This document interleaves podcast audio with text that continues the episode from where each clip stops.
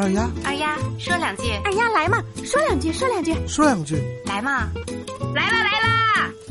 分享有趣有料的新鲜事儿。大家好，我就是二丫。天下之大呀，是无奇不有，有时好心未必能办成好事儿，甚至会被拒绝，引起一场美丽的误会。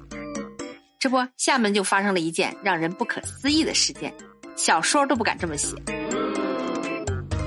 听阿丫和你唠唠啊，厦门呀有一男子要捐一百万给附近的大同小学，结果呢却被校门口的保安拒之门外。男子反手捐给了厦门六中，让大同小学呀错过了一百万的爱心善款。可能很多人看到这个事情呀，感觉不真实，可是确实发生了。厦门六中呀已经确认接受了这笔一百万的捐款。看到保安无意间的举动，让学校错过一百万，不少人认为呀是小学保安的错，认为呀这个小学保安的做人素质和职业素质有问题，竟把爱心捐款人士拒之门外了，辜负了这份爱心。其实呀，遇到这种事情，保安拦下这个男子，不让进学校大门也是对的，毕竟符合学校规定，你说是吧？可是保安要意识到这件事的重要性。及时进行通报是吧？捐款男子离开时啊，留下了电话和捐赠意愿纸条，让保安转交给校领导。可是保安却工作失误，不仅将字条遗失，还没有把信息啊及时报告给校领导，所以呀，最终是造成这笔捐款给了另一个学校。二丫也想说两句，这个当事人很个性啊，我就不信了，今天一百万一定要捐出去。这一百万的捐款呀，真是香饽饽。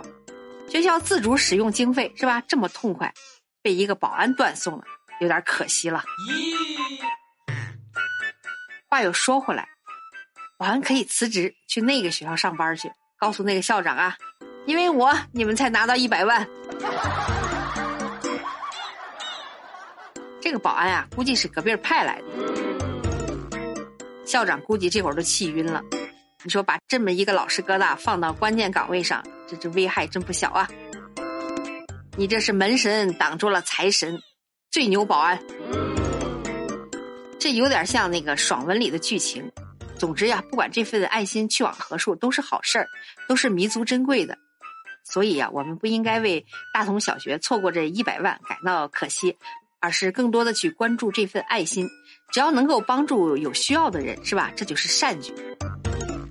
好了，今天的节目就到这儿了。您身边有什么有趣有料的新鲜事儿啊？可以写在我的留言区。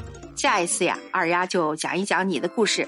感谢您的收听，欢迎点赞、留言、转发、打赏。我就是那个贼爱唠嗑的二丫，我们下期见，拜拜。